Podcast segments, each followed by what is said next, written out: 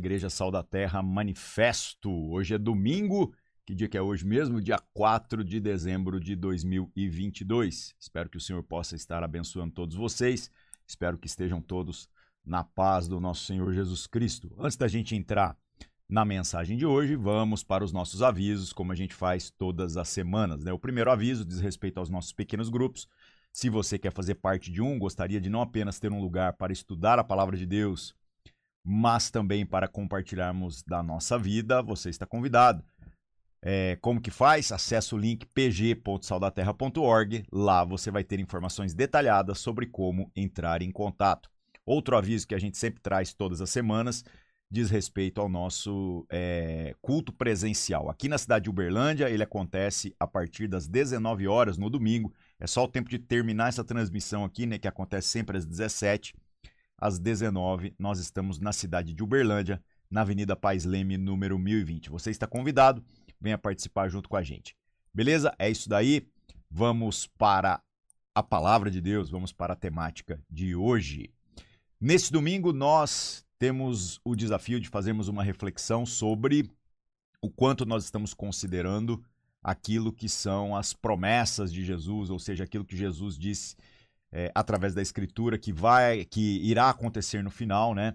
E o quanto que nós podemos, por desprezar essas coisas, estarmos permitindo que é, o nosso coração se corrompa, o nosso coração é, se contamine com coisas que são secundárias. Por que, que eu estou falando isso? Porque às vezes o que fica aparecendo na nossa caminhada é que em diversos momentos nós estamos meio que em um jogo onde o diabo e Deus estão brigando e fica parecendo que tudo está por se perder de acordo com as circunstâncias momentâneas que nós enfrentamos nessa vida, nós enfrentamos nessa caminhada. Então é muita gente se desesperando por causa de política, de finanças, é, as movimentações econômicas, ah, guerras e rumores de guerras e outras coisas do tipo. É óbvio que todas essas coisas podem fazer com que haja mais sofrimento, com que haja mais necessidades, com que haja perseguição. Isso já aconteceu em diversas ocasiões no panorama bíblico e está prometido pelo Senhor Jesus, né, que no mundo nós passaremos por aflições. É, então é meio que uma promessa que antes de melhorar definitivamente, as coisas vão piorar. Então, se a nossa esperança está, como eu disse, na política, na economia, é, é, naquilo que são os direitos que a gente pressupõe ter aí, né, a partir daquilo que é o, o aspecto legal mesmo, né, a formação dos estados, as leis e tudo mais, nós estamos, de certo modo, sendo ingênuos demais, né? Então, o mundo vai piorar, essa é a grande verdade. Nós temos a responsabilidade como filho de Deus filhos de Deus, sempre trabalharmos por aquilo que é virtuoso, trabalharmos por aquilo que é, na essência, é, um melhor para cada geração, para cada situação que vai afetar a nossa vida. Então, quer estejamos debaixo de perseguição, de opressão, quer os maus dominem, quer é, haja guerras e rumores de guerras, pandemias, epidemias, é, catástrofes naturais, quer haja motivos que tenham assim quase que a força de tirar a nossa alegria, ainda assim nós precisamos ter um olhar para aquilo que são essas promessas de Deus que vão além das dificuldades. Senão, meus amigos, nós vamos estar caminhando uma jornada de dores que não vai fazer muito sentido. O Senhor não perdeu o controle sobre nenhuma das coisas. É óbvio que as consequências daquilo que é a própria existência do pecado sobre a face da terra. Ela vem e isso faz com que nós estejamos sofrendo em diversas situações na nossa própria carne, nas situações que nos cercam.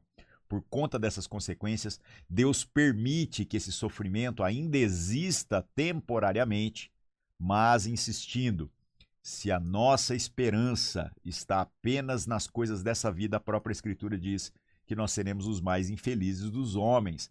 Então é preciso um olhar de fé. É preciso que aprendamos a encarar a vida, a encararmos as adversidades a partir daquilo que é a promessa do Senhor que vem depois da dificuldade. Né? Então, se você está enfrentando momentos difíceis, saiba que primeiro você não é o único. Saiba que o Senhor Deus considera as suas dificuldades como considera as minhas e a de todas as pessoas, e muito mais do que apenas clamarmos por alívio para aquilo que são as dores dessa, dessa caminhada, dessa existência, é preciso que haja em nós a sensibilidade para que nós estejamos buscando também em Deus a verdadeira compreensão do propósito de cada situação. Qual é a lição a ser aprendida? Às vezes a lição vai ser exatamente de que aquilo que são as nossas expectativas, é, tudo isso está concentrado naquilo que não é eterno, naquilo que não é uma virtude que permanece para sempre. Nós estamos lidando apenas com o circunstancial. Então a nossa saúde é, ela é perecível, o dinheiro é perecível, a paz é perecível, até mesmo as liberdades que a gente tem, que são garantidas pelo, pelo Estado, elas são volúveis, mudam governos, mudam as situações. A igreja enfrentou muitas situações de adversidade, em outros momentos, situações onde as coisas ficaram mais leves, e sejamos honestos, nem mesmo quando tudo parecia agora remar a favor no que se refere a esses aspectos exteriores, né? Isso não necessariamente trouxe é, virtudes eternas para aquilo que era a vida dos cristãos em cada época. E é por isso que nós não podemos, embora ambicionamos, óbvio, né, uma vida mais tranquila, uma vida sem grandes dores, né? Mas nós não podemos achar que a nossa felicidade, a nossa plenitude vai ser alcançada a partir dessas coisas exteriores. Então, meus irmãos, o resumo de todas as coisas, o resumo daquilo que a Escritura traz para nós, é que no final o Senhor Jesus vence. No final, todas as coisas é, estarão resolvidas de maneira visível, porque na cruz tudo isso já foi resolvido. Né? Então, onde está a nossa confiança? Onde estão as nossas expectativas? Temos que trocar as expectativas do nosso coração por aquilo que vem a ser o conceito de esperança. Né? A expectativa trabalha com prazo, a esperança é a capacidade que a gente tem de agora colocar o nosso coração no seu devido lugar e administrarmos o nosso tempo, a vida que nos foi dada, é, depositando tudo aquilo que é a nossa confiança em Deus, mesmo que o prazo não seja aquele que nós estamos é, desejando, né? Todo mundo quer o alívio para suas dores o mais rápido possível, mas o Senhor reina. E o Senhor reinando, então nós temos que entender que por mais que algumas coisas pareçam demoradas, é, o Senhor ouve as nossas orações, o Senhor ouve o nosso clamor. Precisamos inclinar a nossa vida para esta realidade. E aí, e aí então nós iremos, é, obviamente, né, é, mudar a nossa maneira de interagir com todas as coisas. O quanto a gente gasta dos nossos esforços por coisas que são perecíveis, por coisas que são secundárias, por, por coisas que não são as mais importantes, as mais relevantes. Isso fala muito sobre o quanto a palavra de Deus tem reinado sobre o nosso coração ou não. Às vezes estamos gastando muito do nosso tempo, dos nossos esforços para resolver coisas que daqui a 5 anos, 10 anos ou na eternidade serão irrelevantes serão simplesmente é, um ponto em uma linha do tempo infinita que é a eternidade. E talvez, se nós tivermos a nossa, a nossa vida né, inclinada para aquilo que a palavra de Deus está dizendo, nós faríamos a conta de que às vezes a gente está dando importância demais para coisas que o Senhor parece que não está dando muita importância. Então, pelo que estamos gastando a nossa vida? É, pelo que estamos lutando? Qual é o anseio do nosso coração? O que, que nós estamos buscando? Precisamos aprender a buscar em Deus, precisamos aprender a confiar em Deus, sabendo que Cristo reina, que o reino de Deus é uma realidade, que as promessas de Deus elas se cumprem, né? elas podem ter o tempo de se manifestar de maneira visível, mas como o Senhor Deus não está preso na linha temporal, para ele aquilo que ele promete é, e, e o cumprimento disso tudo isso está na, na, na, no mesmo tempo, né? Apenas nós que estamos ainda presos nesta percepção temporal é que temos que aguardar, né? Colocarmos o nosso coração no seu devido lugar para que a gente possa, pela fé, né, usufruir do tempo em que estas coisas se manifestarão de maneira visível. pelo que nós estamos lutando, né? como nós estamos gastando a nossa vida. Nós estamos tentando resolver que tipo de problema? Será que as desavenças que existem entre nós, será que as ansiedades, as angústias, será que aquilo que a gente acredita que se a gente tivesse seríamos de fato mais felizes, será que tudo isso tem mesmo algum peso para a eternidade? Estamos gastando a nossa vida com a coisa certa ou com a coisa errada? Né? Quando o texto que a gente lê hoje aqui se manifestar sobre a nossa vida e sobre a vida de todos aqueles que estiverem no retorno do Senhor Jesus, é, será que nós vamos ser aqueles que poderão ter a consciência tranquila com relação a terem gasto a sua vida com aquilo que realmente é precioso? Ou nós seremos daqueles que vão olhar para trás e falar: caramba, é, como eu sofri desnecessariamente, né? Eu não estou nem falando aqui do mérito da salvação, acredito que a salvação é mérito do próprio Senhor Jesus, é Ele que opera em nós a salvação.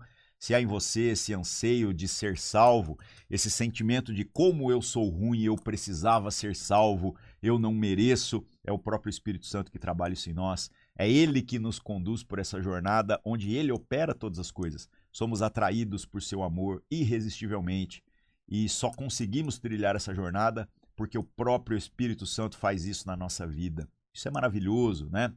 É, só que mesmo que nós estejamos sendo salvos pelo Senhor nosso Deus, pela obra do nosso Senhor Jesus Cristo, mesmo que nós estejamos trilhando essa jornada da santificação, pode ser que ainda assim, no nosso homem interior, as ansiedades estejam corroendo o nosso coração. As expectativas podem estar colocando um fardo insuportável sobre nós. E quando nós carregamos fardos desnecessários, o que acaba acontecendo é que a gente anda mais devagar, uma jornada que poderia ser um pouquinho mais virtuosa. E mais, as nossas dores afetam também as pessoas que estão próximas a nós.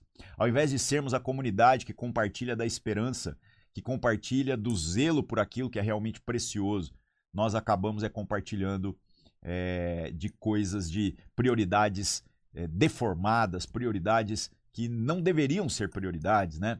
E nós compartilhamos muito mais de egoísmo, de tristezas, de, de angústias, do que propriamente de virtudes que deveriam estar sendo proclamadas entre nós. É por isso que a gente precisa da palavra de Deus.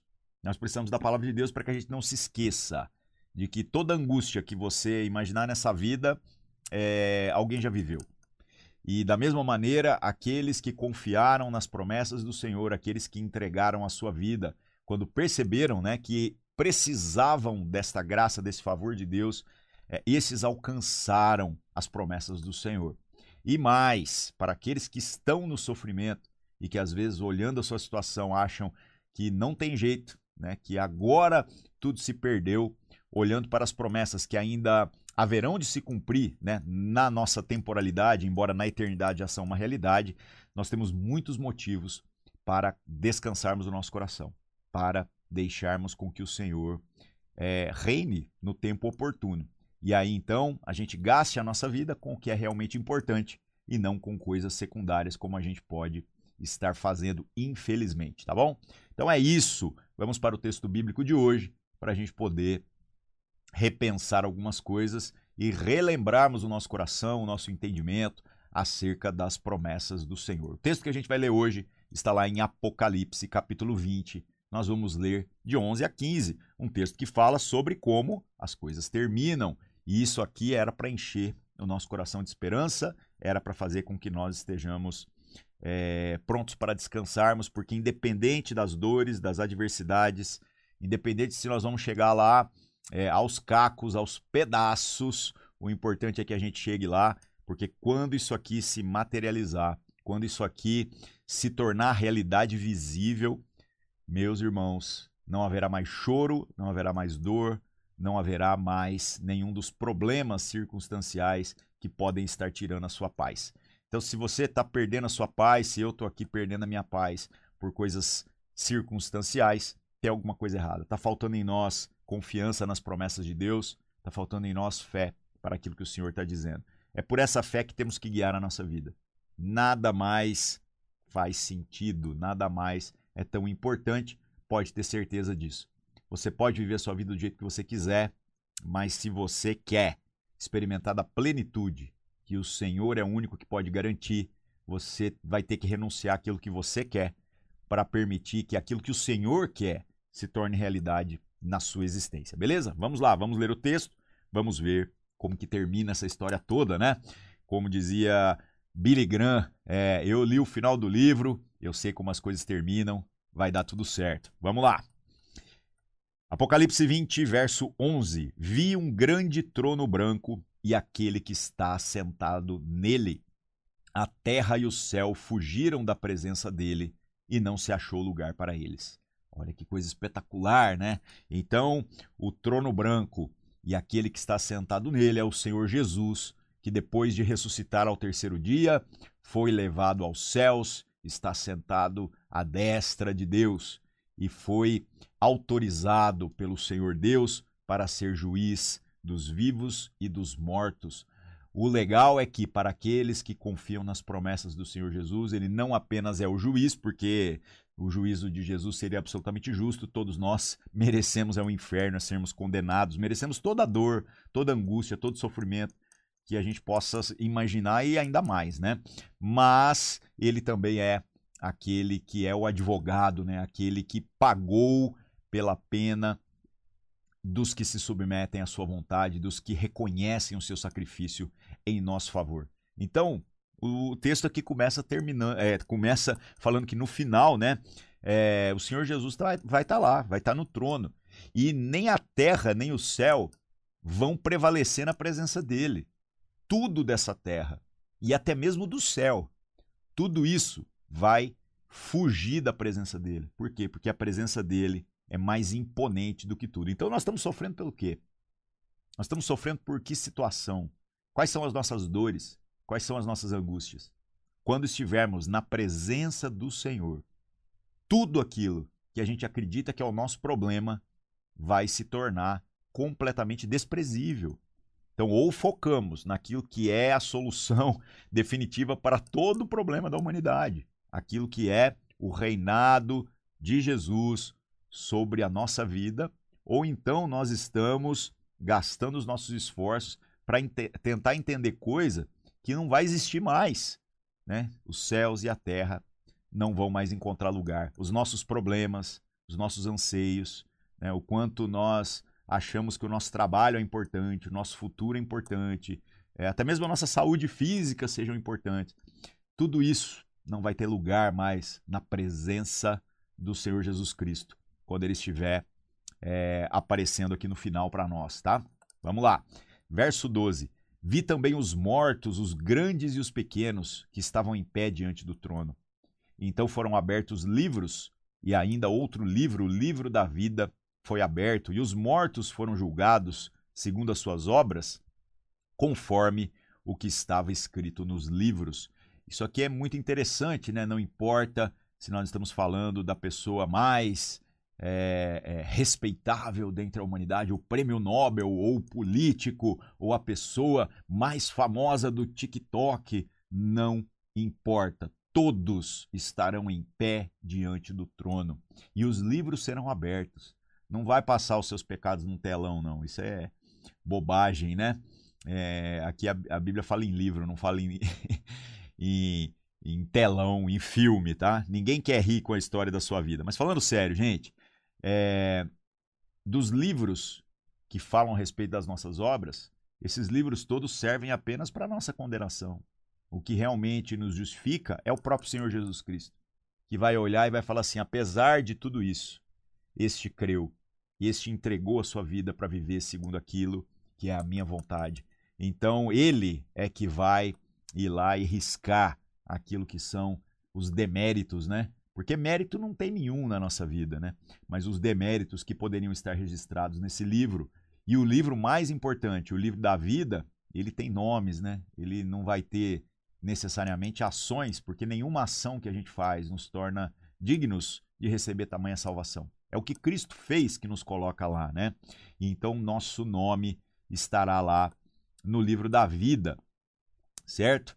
Então, gente, a morte, é, o inferno, todos nós compareceremos perante é, este tribunal de Cristo, onde então, ao sermos confrontados com aquilo que são os nossos pecados, a realidade fará com que todos nós tenhamos que reconhecer que nós verdadeiramente merecemos a ira de Deus. Né? Mas aqueles que estão é, em Cristo Jesus serão salvos por sua graça. Cristo Jesus pagou pela pena daqueles que submeteram a sua vida à sua vontade, é, submeteram a sua vida àquilo que era é, os desígnios do Senhor, certo?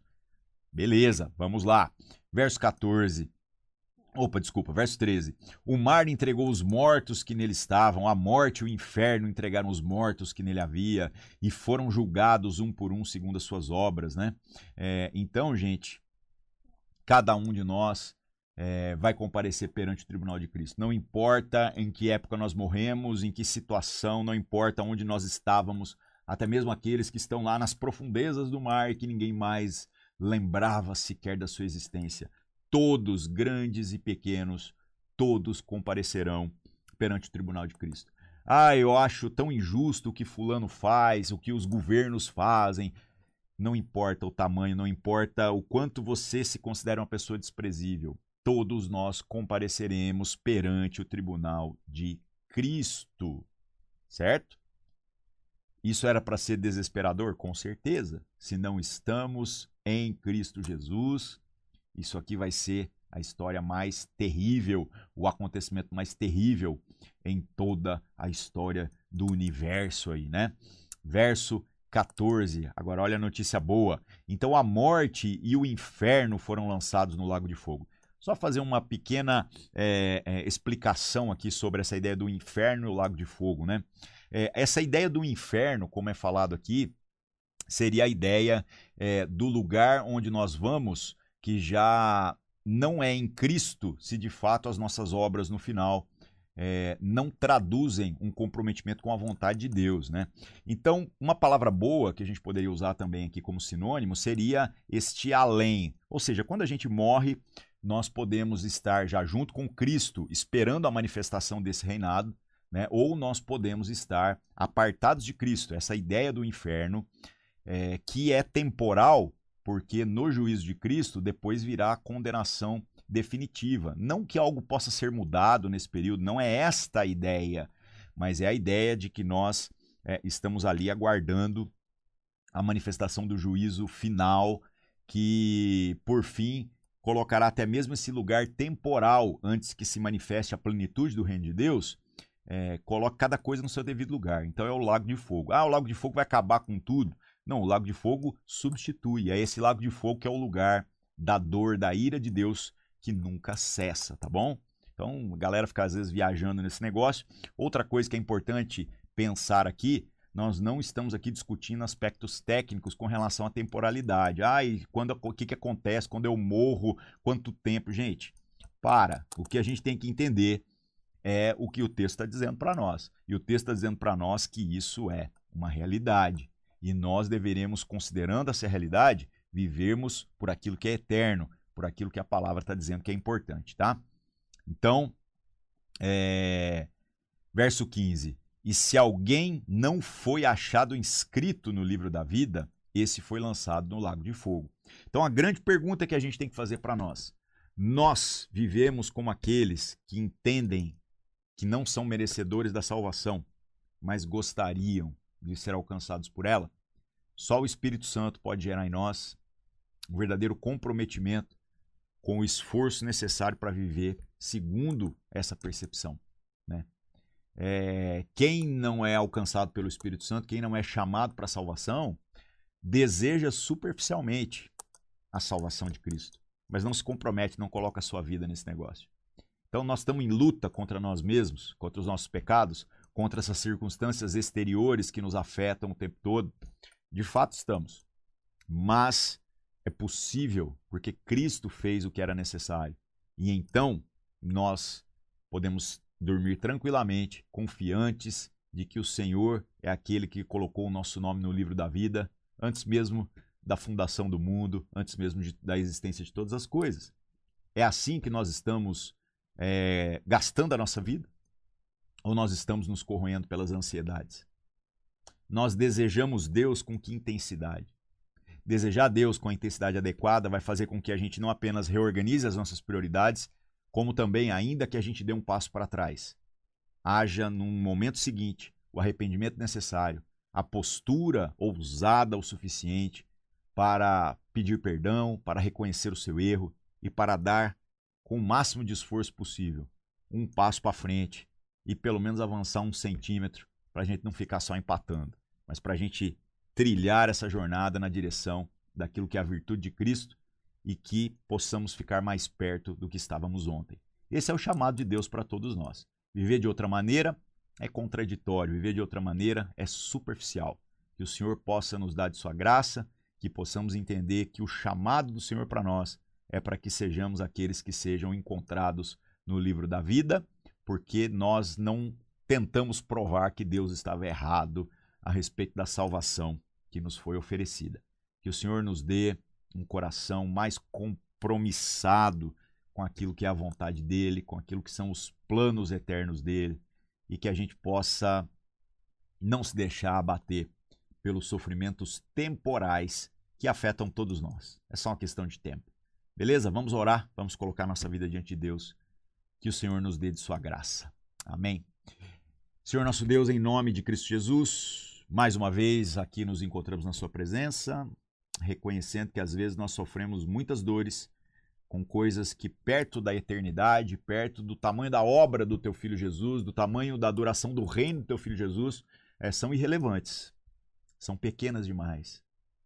Mas nós estamos aqui sentindo, estamos aqui sofrendo e clamando para que o Seu Espírito Santo não nos deixe esquecer das promessas da Sua palavra, para que possamos colocar o nosso coração no seu devido lugar, para que possamos depositar as nossas esperanças naquilo que é a Sua vontade, o seu desejo. Perdoa-nos, Senhor, por todas as vezes que nós achamos que tínhamos o controle da nossa vida e que nós achávamos que o nosso futuro depende do nosso esforço apenas, da força do nosso braço, depende das circunstâncias que nos cercam. E a gente perdeu de vista que a nossa vida sempre esteve em tuas mãos. Traz alívio para aquele que está em dores. Traz, Senhor Deus, é, restauração do ânimo para aquele que sofre. Mas mais do que isso, traga a todos nós a plena consciência de que, em termos da eternidade, até mesmo as circunstâncias que nós estamos enfrentando, elas são insignificantes perto de tudo aquilo que o Senhor já tem planejado para nós. Confiantes no que a Sua palavra diz, confiantes nas promessas que são uma realidade porque o Senhor falou, nós possamos não desanimar. Quando estivermos atravessando o deserto, que a gente tenha força para não parar, sabendo que chegaremos no lugar onde o Senhor tem nos conduzido para caminhar. Assim oramos e agradecemos, confiando na boa obra do Senhor, confiando na suficiência da obra do teu filho Jesus. Em nome de Cristo Jesus. Amém. É isso aí, meus irmãos. Que o Senhor abençoe cada um de vocês que possamos aí ter uma semana extraordinária na presença de Deus. Um abraço e até mais.